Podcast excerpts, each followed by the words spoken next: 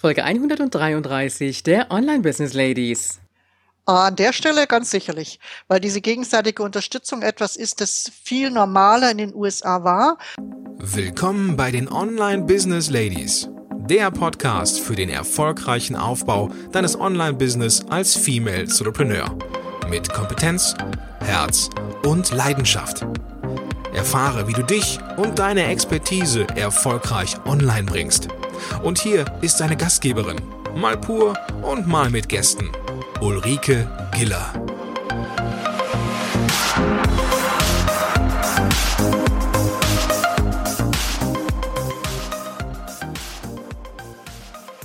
Hallo Online Business Ladies, schön, dass du heute wieder da bist und heute geht es um das Thema Mut, um das Thema Denkmuster durchbrechen, um Ziele und um Träume.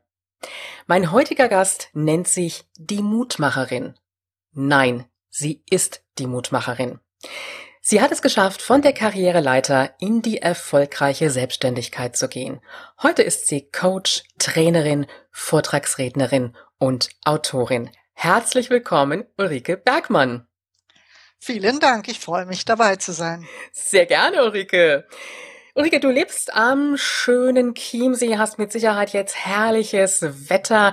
Wie darf ich mir so das Leben der privaten Ulrike vorstellen, wenn du uns was verraten magst davon? Also ich bin jetzt seit zwei Jahren hier am Chiemsee und genieße einfach diese äh, doch größere Ruhe im Vergleich zu ähm, Starnberger See, wo ich vorher war, oder gar zur Großstadt München. Und ähm, ich nutze natürlich auch die Möglichkeiten, die sich hier bieten, in Form von Spaziergängen. Ich bin ungefähr in zehn Minuten direkt am See unten, kann dort langlaufen, äh, nutze diese Stimmungen, die da sind, dann auch gerne um Fotografieren, einfach diese Stimmung zu fotografieren oder auch einzusetzen in meine Arbeit an manchen Stellen. Äh, ich bin rundherum auch äh, aktiv in der Nähe hier in einem ökologischen Projekt, das mich immer sehr erdet. Ähm, ja, und ansonsten genieße ich so äh, diese diesen Wechsel zwischen ähm, der Arbeit und dem auch sich mal ganz schnell hinausbegeben, eine Pause einlegen zu können und auf die Art und Weise dann einmal wieder Kraft zu tanken. Wow, das klingt sehr, sehr ausgeglichen. Jetzt hast du ja einen Weg gemacht. Ich sag mal, du bist Juristin, wo ja jeder sagen würde, toller Beruf, absolute Sicherheit, bloß nicht aufgeben, drin bleiben. Doch es kam alles anders, als du es dir vielleicht zu deinen Studienzeiten vorgestellt hast. Magst du uns erzählen, was passiert ist, wie diese Veränderung zustande kam? Naja, es fing ja im Grunde schon damit an, dass das Studium nicht mein Studium war, also, sondern äh, ich das durchgezogen habe und es hat mir dann tatsächlich die Tür geöffnet in ein äh, großes internationales Unternehmen, in dem ich 14 Jahre dann auch aktiv war. Und äh, ich erinnere mich noch gut daran, wie in diesem Bewerbungsgespräch mein künftiger Chef zu mir sagte, das Juristische wird maximal 20 Prozent betragen und ich gesagt habe, hurra, mehr ist es nicht mehr will ich auch gar nicht haben. Äh, das heißt, ich war gar nicht so juristisch tätig in dieser Geschichte, aber halt natürlich in einer äh, Anstellung, die durchaus gute Karrierechancen geboten hat. Und dann wurde ich allerdings ähm, krank, äh, hatte eine war einfach sieben Wochen außer Gefecht gesetzt und hatte dadurch Zeit, darüber nachzudenken, was ich eigentlich mit meinem Leben anfangen will. Und es war der Anfang vom Ende natürlich in dem Unternehmen, obwohl ich das zu dem Zeitpunkt so klar noch nicht für mich hatte. Ich hatte keine Idee, was äh, ich stattdessen machen könnte, außer dieser Kombination, die ich da hatte, bei einem wirklich renommierten, großartigen Unternehmen zu sein mit meiner Juristerei und habe dann gedacht, okay, ich muss jetzt warten. Ich muss abwarten. Ich habe einige Dinge verändert in der Art und Weise, wie ich gearbeitet habe, habe mir einfach deutlich mehr Freiraum genommen, bin wieder kreativer geworden, was auch auf der Strecke geblieben war und habe dann anderthalb Jahre nach diesem Ereignis äh, im Rahmen eines internen Trainings plötzlich wie ein ähm, ja Blitz Idee gehabt und wusste, das, was der macht, will ich auch machen. Und es war so der erste Auslöser dafür zu schauen, dass ich in den Bereich Beratung, Training damals noch und Coaching gehen möchte. Aber im Schwerpunkt war damals noch Beratung und Training. Coaching war zu der Zeit, als ich das gemacht habe, vor über 20 Jahren, äh, noch gar nicht äh, wirklich ein Thema, das in Deutschland in irgendeiner Weise verbreitet war. Und dann hat es nochmal anderthalb Jahre gedauert, bis ich dort aufgehört habe und äh, bin dann von dort aus in die USA gegangen für eine Auszeit, äh, in der ich extrem viel gelernt habe über mich, über das, wie Coaching und Beratung aussehen kann. Ja, das war im Grunde der Weg, der dann schnurstracks in die Selbstständigkeit geführt hat. Mhm. Dieser Weg nach äh, den USA, der hat dich ja auch sehr, sehr geprägt letztendlich in deinem Business, ne? Das ist richtig, ja, weil ich dort viele Methoden kennengelernt habe, die für mich noch heute von Bedeutung sind. Äh, insbesondere hatte ich dort ja auch äh, kennengelernt das Thema Erfolgsteams.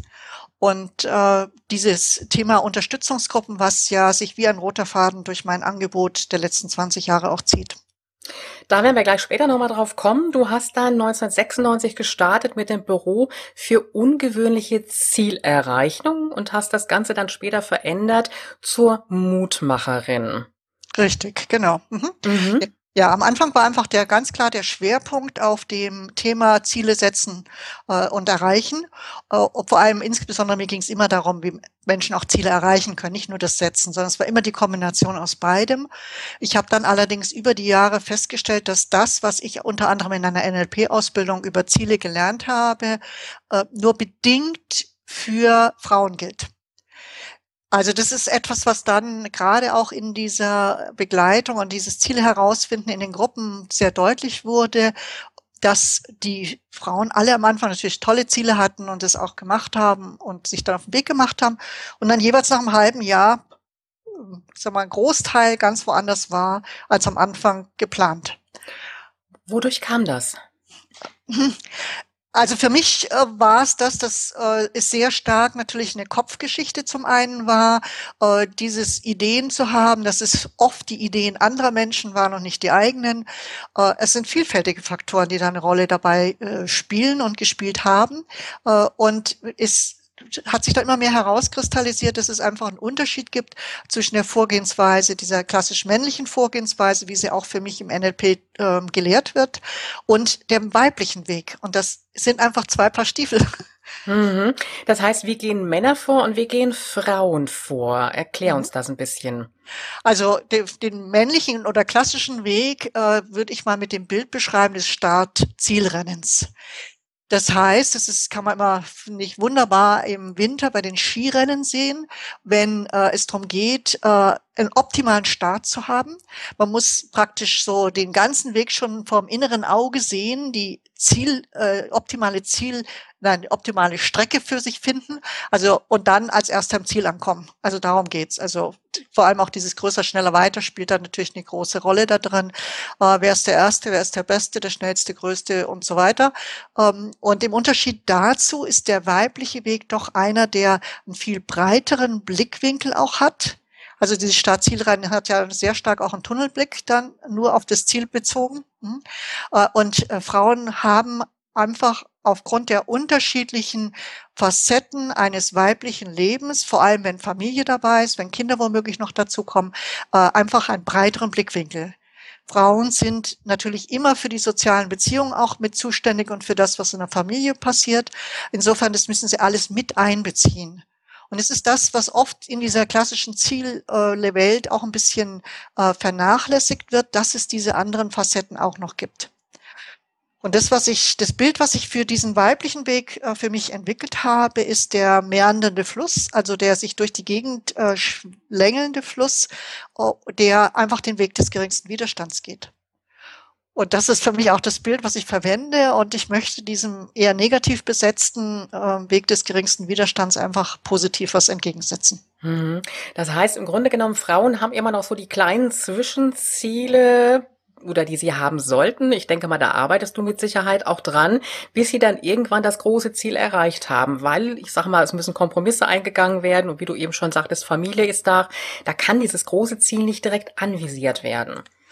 Äh, zumindest nicht in unmittelbaren Schritten, so im Sinne von Meilensteine. Wann haben wir was bis wann erreicht? Das funktioniert da gar nicht. Äh, was ich aber Frauen auch in solchen Situationen empfehle, ist ihre, äh, eine eigene Vision zu haben. Also zu wissen, wo sie sich denn hinbegeben wollen. Allerdings mit einem ganz klaren Fokus auf der Qualität, auf der Lebensqualität, die sie sich wünschen. Es ist mehr die Qualität versus Quantität, die sonst ja oft so im Vordergrund steht. Okay, jetzt habe ich eine Vision, ich habe einen großen Traum, wie mein Leben mal sein soll. Und das ist mhm. irgendwo so ganz weit weg. Und ich denke mir, na ja, das werde ich irgendwann vielleicht in zehn Jahren mal erreichen. Ist das nicht auch ein Stück weit frustrierend, dass die Frauen dann irgendwann aufgeben und sagen, ach, das werde ich sowieso nicht erreichen? Äh, da sind ja natürlich wichtig, gerade die schon von dir erwähnten Zwischenschritte. Also, dass man sagt, okay, was könnte da jetzt so ein erster Schritt sein? Was könnte ein erster äh, Teilergebnis sein, auf das ich mich jetzt mal konzentriere, auch wenn ich längerfristig eine größere Vision habe? Äh, zumal sich ja so eine größere Vision im Laufe eines Lebens auch verändert. Also das äh, ist ja an der Stelle schon auch etwas, was, glaube ich, erwähnt werden sollte.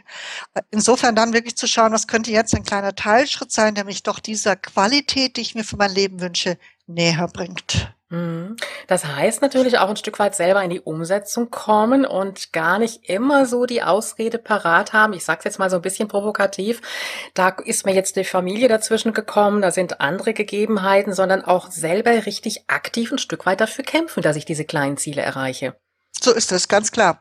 Äh, vielleicht kann ich an der Stelle mal so ein kleines Beispiel bringen von einer, einer Teilnehmerin, die war vor zehn Jahren äh, in meinem allerersten Gründererfolgstraining, was ich an der IHK in äh, München anbiete, als eine Coachinggruppe für angehende Selbstständige. Und äh, sie war damals selbstständig, wurde dann während dieses Jahres, die der dieses äh, GET, wie das kurz genannt wird, äh, läuft, damals lief, äh, wurde sie schwanger. Das heißt, diese Idee, die sie in diesem Verlauf äh, dieses Jahres für sich entwickelt hatte, ließ sich so nicht direkt umsetzen. Sie zog danach um an einen anderen Ort.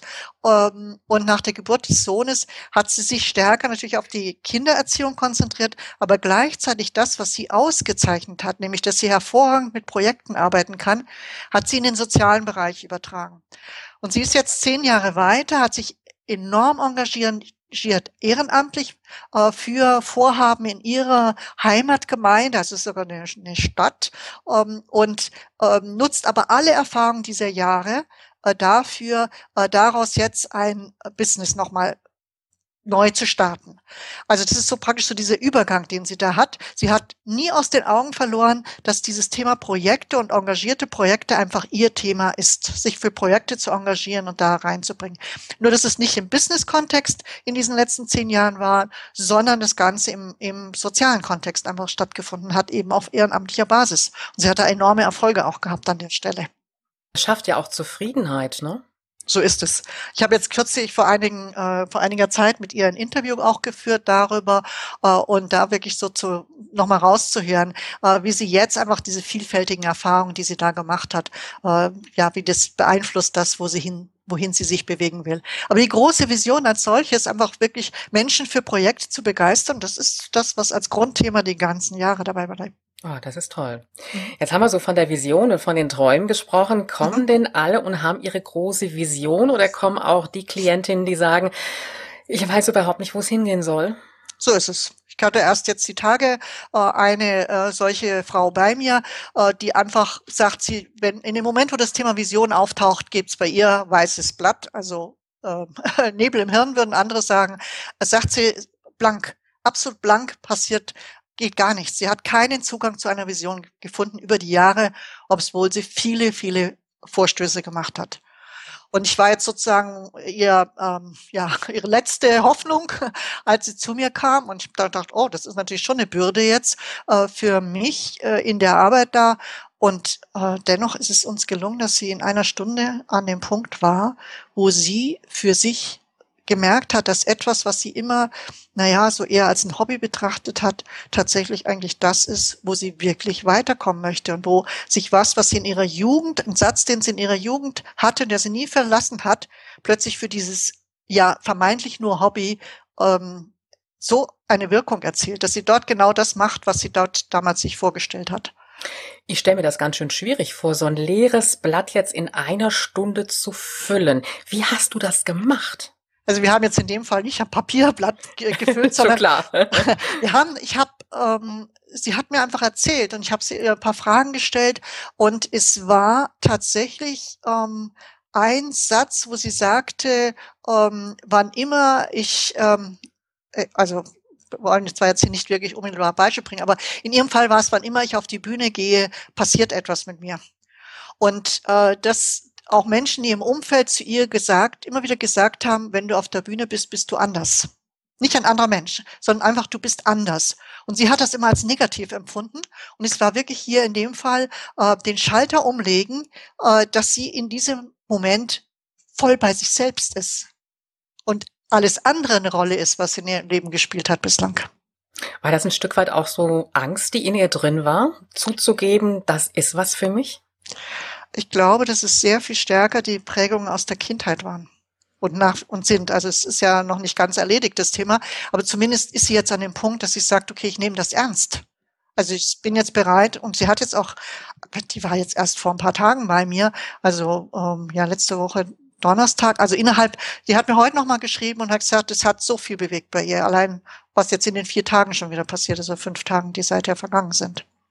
Da kann ich mal so zwei Dinge draus ziehen. Zum einen einfach mal drauf hören, was das Umfeld sagt. Das ist ja nicht immer nur was Negatives. Wenn mir andere sagen, hör mal, das kannst du richtig gut, das darf ich auch mal aufnehmen und da vielleicht auch mal drüber nachdenken und vielleicht auch mal in sich selber reinhören, weil im Grunde genommen viele spüren wir ja auch, aber wir wollen es nicht so richtig wahrhaben, ne?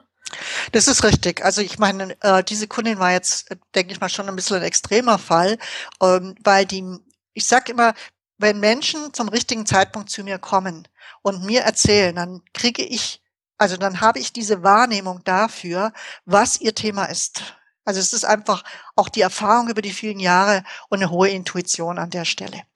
Äh, und wenn ich ihnen das dann spiegle oder also viele gehen ja dann ganz schnell drüber weg, die haben keine eigene Wahrnehmung dafür, die brauchen diesen Spiegel von außen.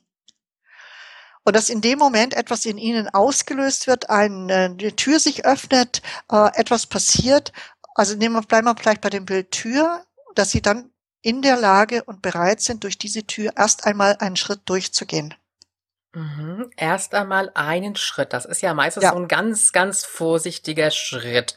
Und dann bin ich ja auch ganz schnell wieder an dem Punkt, wo ich den Schritt wieder zurückgehe und die Tür wieder zumache. Genau. Und da kommt bei mir immer, dass ich sage, und jetzt brauchst du Unterstützung dafür. Wie sieht das dann aus? Wie kann ich mir diese Unterstützung holen? Mal abgesehen jetzt von dir natürlich. Ja klar, man kann natürlich im Prinzip jetzt erstmal natürlich sagen, okay, ich, äh, ich leiste mir jetzt einen Coach, der mich da weiter begleitet. Das ist eine Variante, aber ich halte es für viel hilfreicher, tatsächlich in einer Gruppe äh, solche Sachen voranzubringen. Also eine Gruppe, wo andere Menschen sind, die auch gerade an einem größeren Vorhaben arbeiten, äh, die etwas für sich Wichtiges umsetzen wollen, weil auf die Art und Weise einfach der gegenseitige Austausch dafür äh, vorhanden ist. Also man kriegt äh, hat eine Gemeinschaft. Das ist ganz wichtig in so einer Situation. Man ist nicht alleine mit dem Thema. Das sind Menschen, die hören zu. Die wollen selber etwas. Äh, ich habe also die Aus, den Austausch. Ich habe eine Bestärkung dann auch dafür, weil Menschen, die alle das Gleiche wollen, werden sich gegenseitig gerade nicht in die Pfanne hauen und sagen, äh, ja, was denkst du dir? Und es ist doch blöd und sonst was, was andere Menschen um einen rum gerne machen, sondern die sind eher bereit, den anderen darin zu bestärken, weil sie dann auch Bestärkung erfahren. Äh, und ähm, es ist wirklich so dieses, diese Verbindlichkeit, die dann auch eintritt, wenn ich äh, sage, ich bin jetzt mal für, sagen wir mal, sechs Monate bereit, mit anderen regelmäßig an meinem Thema zu arbeiten. Mhm, das sind dann die sogenannten Erfolgsteams, die du eben schon mal angesprochen hast. Ja. Das heißt, wie groß darf so eine Gruppe sein? Drei, vier Leute? Mehr wahrscheinlich nicht, ne? Doch, äh, also ähm, ich meine, es gibt Erfolgs, vielleicht noch mal kurz den einen kleinen Schritt zurück. Einerseits gibt Erfolgsteams, aber es gibt auch ganz viele andere Varianten heute davon. Also Erfolgsteams habe ich damals vor äh, 20 Jahren nach Deutschland mitgebracht als Idee, habe sie hier eingeführt, habe ganz viel dazu angeboten äh, und war, von daher. Aber ich habe mich dann irgendwann von dem Thema Erfolgsteams per se verabschiedet. Aber es ist trotzdem grundsätzlich auch vielleicht als Definition äh, Erfolgsteams sind kleine persönliche Netzwerke, in denen sich Menschen gegen gegenseitig darin unterstützen, ihre Ziele zu erreichen. Also das ist so dieser, dieser Faktor, der da eine Rolle spielt. Mhm, Stichwort Mastermind-Gruppe, ne? Das ist ja heute ja. auch so ein, so ein gängiger Begriff. Also, dass genau. jeder so ein bisschen erzählt auch, das ist das, was ich jetzt vorhabe, das ist meine Planung für die nächste Zeit und die anderen vielleicht auch ihre Gedanken einbringen, die dann mhm. auch natürlich förderlich sind, die vielleicht auch mal das ein oder andere an Bedenken äußern. Das gehört ja natürlich auch mit dazu. Absolut. Aber letztendlich dann mir den richtigen Schub geben, dass ich weitergehe, ne? Also nicht die ganz Tür genau. wieder, wieder hinter mir zumache. Das ist natürlich eine ganz, ganz tolle Sache. Wird, ähm, Personenzahl. Ja. Du hattest ja gerade gefragt, wie viele Personen mhm. das dann sein könnten, aber möchte nochmal drauf zurückkommen. Äh, also klar, äh, also es sollte idealerweise ähm, vier, ab vier, vier bis sechs Personen sind halt nicht für ideal. Entweder zu zweit, Dreierkonstellationen sind ein bisschen kritisch. Weil es gibt gern leicht zur Konstellation zwei gegen einen. Also so ein Gefühl von, die anderen zwei, die haben sich jetzt verbündet gegen mich. Kann vorkommen. Deswegen bin ich entweder macht man es als Tandems oder man geht gleich in, äh, in vier, fünf oder sechser Gruppen. Mhm. Ja, muss man einfach ausprobieren, wie es funktioniert. Und das ja. muss ja jetzt auch nicht so sein, dass man sich jetzt ähm, wirklich trifft, sondern das kann ja genauso gut auch über Skype funktionieren, das Ganze, ne? So ist es, genau. Ich, oder Telefon. Also ich habe viele Jahre haben wir eine Gruppe gehabt, die haben uns über Telefon getroffen. Äh, es kann auch eine Mischung sein aus Live-Treffen und, äh, und Telefonkonferenzen oder Skype-Konferenzen. Äh, also da gibt's heute so viele Möglichkeiten, äh, die sich dafür anbieten. Mhm. Das heißt, das hast du schon vor 20 Jahren in Amerika kennengelernt. Das ist so langsam erst zu uns rübergekommen. Ne? Das heißt, die Amerikaner sind da, kann man das so sagen, schon ein ganzes Stückchen weiter, als wir es sind? An der Stelle ganz sicherlich, weil diese gegenseitige Unterstützung etwas ist, das viel normaler in den USA war äh, und ist, nach wie vor ist, während wir bei uns, äh, sagen wir, im Business-Kontext haben wir ja vor 20 Jahren auch schon was gehabt, das waren diese kollegialen Beratungen. Äh, und das ist eigentlich was Ähnliches dabei. Also wo es immer darum geht, man begegnet sich auf Augenhöhe und Höhe. Und das ist ein ganz wichtiger Faktor auch dabei. Dass es also keine Überunterordnung gibt, äh, dass also auch Leitung zum Beispiel Reihe umgeht, dass nicht, ähm, also in diesen selbstorganisierten zumindest, ähm, dass es da äh, keine, äh, also keine Leitung dafür gibt, sondern jeder verantwortlich ist dafür.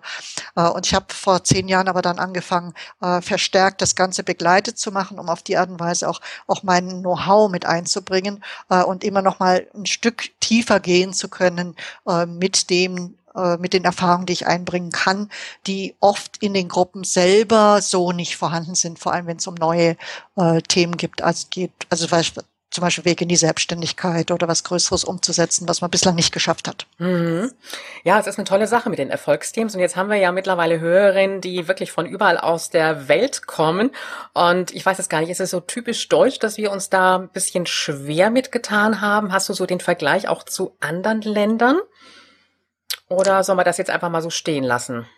Also ich glaube nicht, also ich habe das Gefühl, dass das heute schon relativ verbreitet ist auch. Ich kriege auch öfter mal Fragen dazu und ähnliches. Also ich glaube, dass das jetzt in Deutschland schon richtig gut angekommen ist. Also das ist wirklich was ist, was da ist. Also so, dass es, äh, ich meine, ich habe das auch in der Schweiz und in, in Österreich gemacht. Da war es eigentlich von den von den Rahmenbedingungen ähnlich. Okay.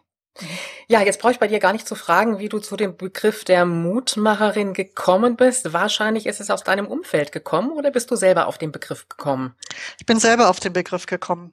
Und zwar deswegen, weil ich praktisch von Anfang an schon als Büro für ungewöhnliche Zielerreichung immer wieder einen Satz gesagt habe, der sich wirklich so durchgezogen hat, nämlich äh, ich ermutige Menschen, ihre Wünsche und Träume ernst zu nehmen und zeige ihnen, wie sie diese auf eigene Art und Weise erreichen können. Und dieses ermutige Menschen, äh, ihre Wünsche und Träume ernst zu nehmen. Daraus ist dann das Mutmachen entstanden. Äh, ich hatte dann äh, mir eine Zeit lang überlegt, wirklich eine größere Geschichte daraus zu machen, also so mehr, mehr, mehr Personenunternehmen. Und dann habe ich aber, das war dann eher die Rückmeldung von außen mit einer entscheidenden Frage, ist Organisieren deine große Stärke? Und ich, nein, gar nicht. Und daraufhin hieß es dann, ist es vielleicht keine so gute Idee, so eine große Kooperation zu starten. Und dann kam blieb aber aus dieser Mutmacherei, die ich ursprünglich mal machen wollte, wurde dann die Mutmacherin, es sind ja nur zwei Buchstaben, die sich da verändern äh, und einer dazukommt. Also von daher. Ja, also ich sag mal, wenn ich keine Mutmacher oder Mutmacherin in meinem Umfeld habe, ist es einfach optimal, wenn ich sagen kann, ich suche mir einen Coach dazu und wenn die wirklich noch die Mutmacherin ist, besser geht's doch jetzt gar nicht mehr. Wenn ich jetzt ganz, ganz alleine bin und ähm, überlege mir, was, was, wie soll es eigentlich weitergehen? Was sind so meine Visionen? Was sind meine Ziele? Wo ist meine Leidenschaft? Wie kann ich da selber für mich mal dran gehen und dran arbeiten?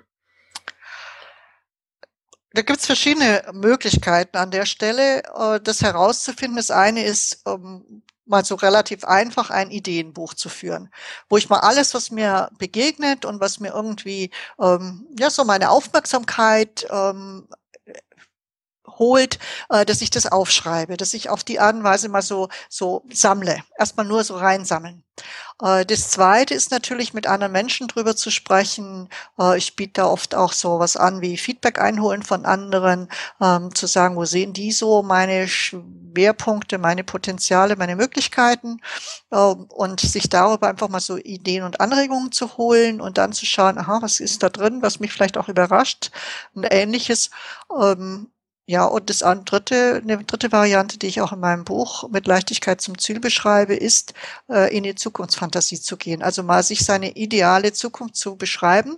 Also es wird ja häufig gemacht, aber bei mir mache ich das unter dem Vorzeichen, es ist, und dann gehe ich drei Jahre in die Zukunft, also äh, es ist ähm, 2000, äh, sagen wir jetzt, äh, 2020 äh, und ich liebe mein Leben. Mhm. Dieses Ich liebe mein Leben bringt uns die Verbindung zum Herz, zum Fühlen, äh, zu dem, äh, wo vielleicht auch unsere Sehnsucht steckt.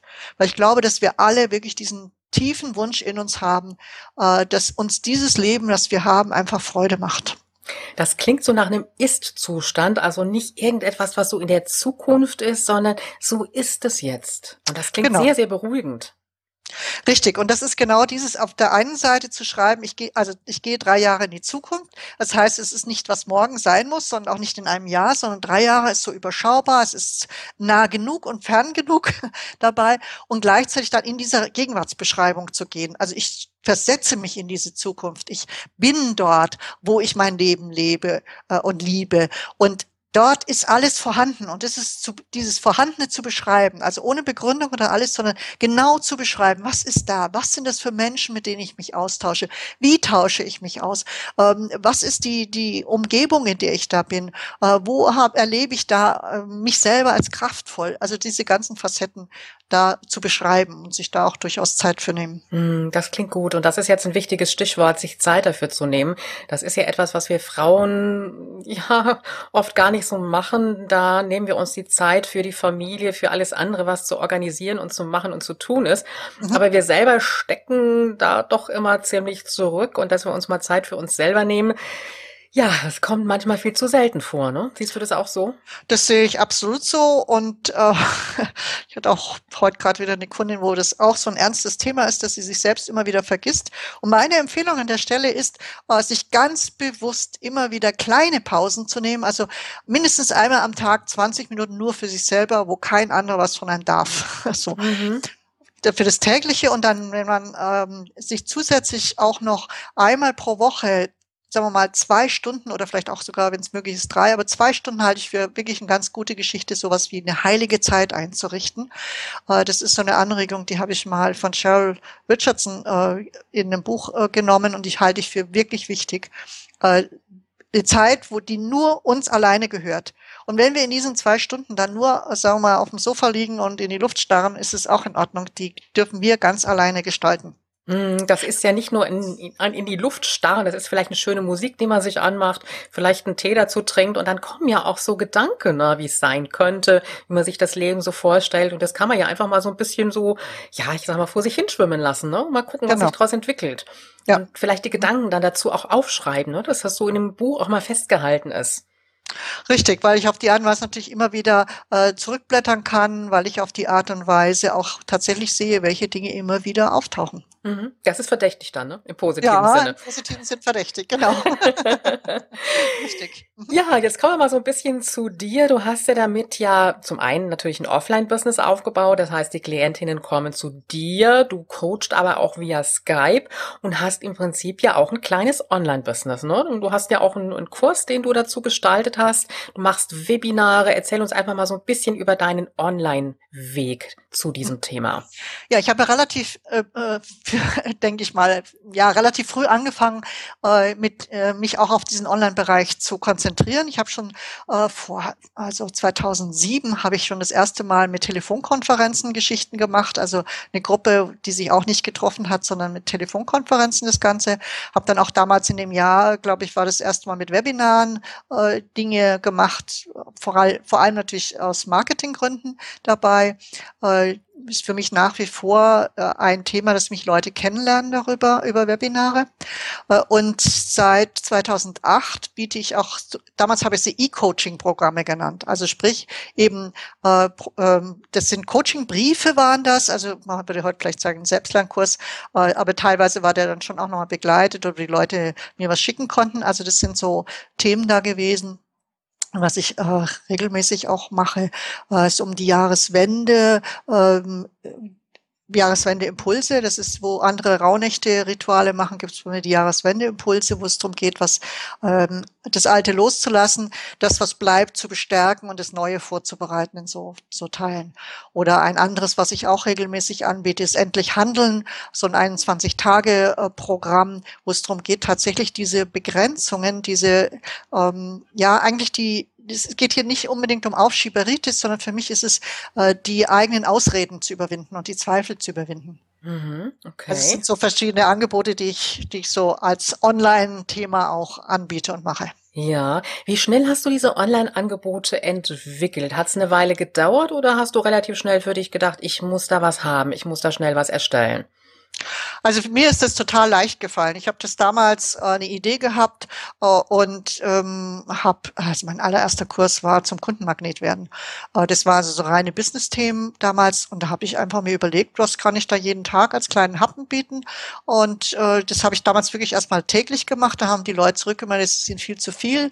Dann habe ich es auf dreimal wöchentlich gemacht äh, und dann habe ich es abgespeckt. Also ich habe da immer ein bisschen mitgespielt, aber ich habe die Sachen relativ schnell für mich umgesetzt. Also das war jetzt ähm, Dinge, die mir da an der Stelle relativ leicht gefallen sind. Hm, jetzt hast du mir schon die erste Antwort gegeben auf eine Frage, die ich noch gar nicht gestellt habe, nämlich was ist beim Businessaufbau wichtig, um wirklich Erfolg zu haben? Und da ist die schnelle Umsetzung als erster Punkt.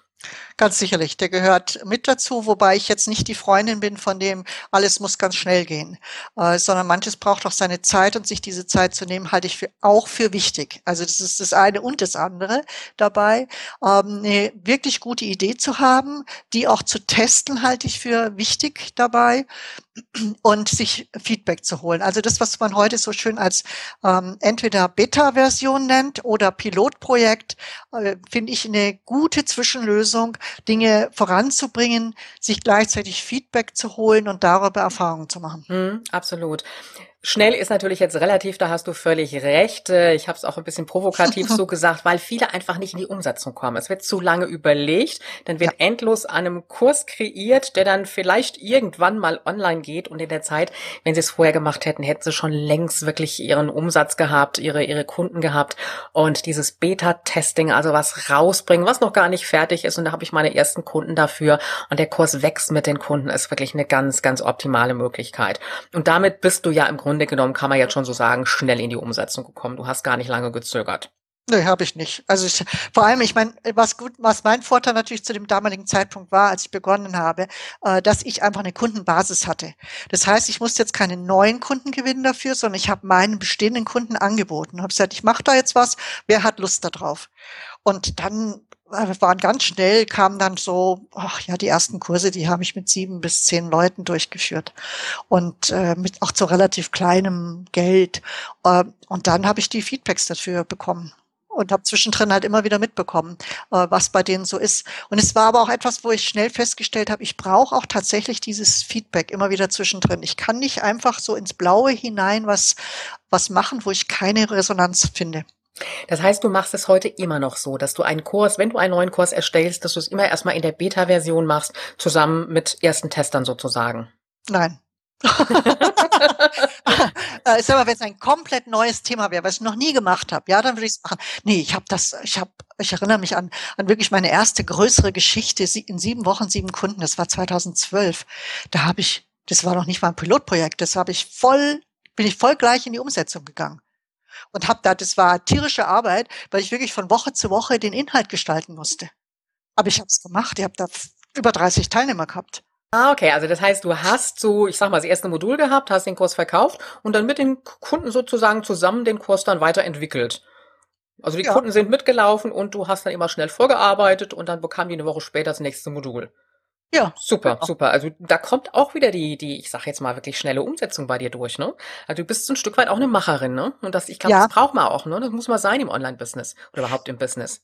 Richtig, ich bin eine Macherin, das ist das eine. Und das zweite ist, ich äh, habe auch ein Faible fürs Improvisieren. Mhm. Also bei mir ist Improvisation ein ganz wichtiger Faktor. Ich habe eine grobe Struktur für alles, was ich mache, ob online oder offline, und die fülle ich dann. Und äh, da hilft mir natürlich jetzt schon auch meine Erfahrung, dass ich weiß ganz genau, mir fällt immer etwas ein. Ja, das heißt auch, ich denke mal, eine gute Organisation ist auch wichtig, ne? sonst wird das Ganze auch nicht funktionieren.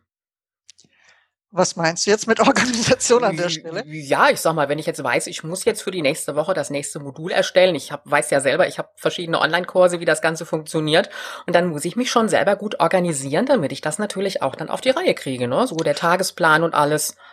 Ja, also ich denke da jetzt gerade zurück an meinen ersten Durchgang von den Jahreswendeimpulsen.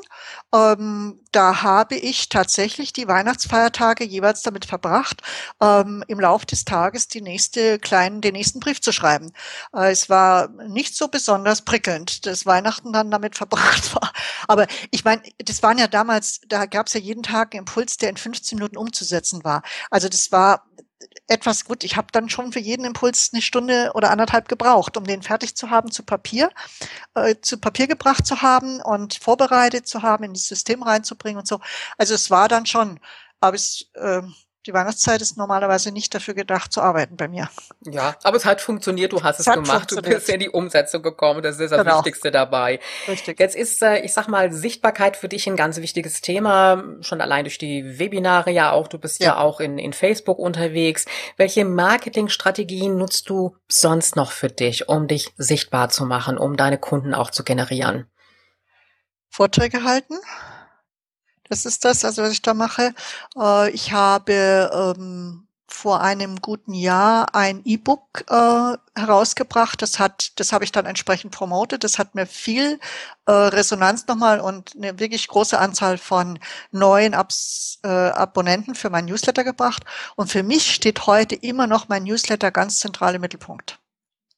Und ein Blog. Blog und, und Newsletter spielen, spielen eine große Rolle. Äh, und dann die Empfehlungen. Also dass äh, tatsächlich ähm, die, äh, der Newsletter auch weitergeschickt wird von, von Leuten, äh, dass ich ähm, bei verschiedensten Veranstaltungen auch immer auf den Newsletter aufmerksam mache, Listen rumgeben lasse. Also ganz klassisch noch dabei, tragt euch in die Liste ein, wenn ihr Newsletter wollt. Also bei den, bei den Offline-Geschichten und online sind es äh, tatsächlich diese sogenannten Freebies. Also da zu schauen, was ich da mache, das ist zum Thema also zu meinem nächsten Angebot oder zum Thema passt. Und es steht auch als nächstes an, wieder neues, äh, ja, neues Freebie zu machen. Das mhm. ist jetzt was. Mhm. Das heißt im Grunde genommen schon eine geschickte Strategie, offline und online miteinander zu verbinden. Das heißt also im Online-Business nicht nur sich hinterm PC verstecken, sondern wirklich auch mal zu gucken, rauszugehen, wo kann ich vielleicht irgendwas machen, Vorträge machen, mich sichtbarer machen. Ne? Ja, es kommt halt drauf an, was für ein Typus bin ich auch. Also ich äh, merke für mich schon einmal, ich rede gern und halte dadurch auch gern Vorträge und dieser, ich brauche diesen unmittelbaren Kontakt auch zu den Menschen. Und ich kenne aber umgekehrt andere, die ja sehr erfolgreich auch sind mit dem reinen Online-Business, wo sie eher wenig andere Mensch, äh, Menschen in Person treffen, aber dadurch halt vielleicht dann über ihre Webinare auch diese Resonanz erleben und mhm. Mhm. Ja gut, Webinare ist ja auch eine Form des Vortragens, ähm, ja. nur dass es halt online ist und eben nicht, nicht offline. Ja, Ulrike, ich danke dir ganz, ganz herzlich, dass du heute bei uns warst und die Online-Business Ladies mit äh, so viel Gedanken und Strategien und Möglichkeiten unterstützt hast. Und ich wünsche dir weiterhin ganz, ganz viel Freude in deinem Business und ganz, ganz viele Kundinnen und Kunden, die du unterstützen kannst, beziehungsweise Klienten, sagt man ja bei dir, dass sie ihren Weg finden, ihre Träume, ihre Ziele, ihre Vision wirklich erreichen und leben können. Ja, vielen Dank auch für das Gespräch. Es waren auch wunderbare Fragen von dir, die mir auch sehr viel Freude gemacht haben. Und insofern auch äh, viel Erfolg für die äh, Online-Business Ladies und äh, das, was du für dich vorhast. Herzlichen Dank auch. Herzlichen Dank. Ja, danke, Ulrike. Liebe Online-Business-Ladies, das war's für heute mit unserem Interview. Und äh, wenn du am Montag in die Folge reingehört hast, dann hast du vielleicht mitbekommen, dass es die Sendefolgen jetzt immer montags, mittwochs und freitags gibt. Einfach deshalb, weil meine Community gesagt hat, ein bisschen weniger, da komme ich besser mit zurecht und habe dann auch die Zeit, die Folgen nach und nach abzuhören. Ja, dein Wunsch ist mir Befehl und wir hören uns dann am Freitag wieder. Alle Infos zu dieser Folge findest du auch auf www.ulrikegela.com slash Folge 133. Ich freue mich, wenn du wieder dabei bist und äh, du weißt ja, Online-Erfolg ist greifbar, auch für dich.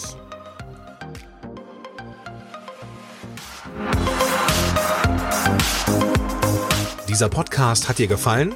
Dann unterstütze ihn mit deiner 5-Sterne-Bewertung auf iTunes. Mehr Informationen erhältst du auch bei deiner Gastgeberin auf www.ulrikegiller.com. Bis zur nächsten Folge.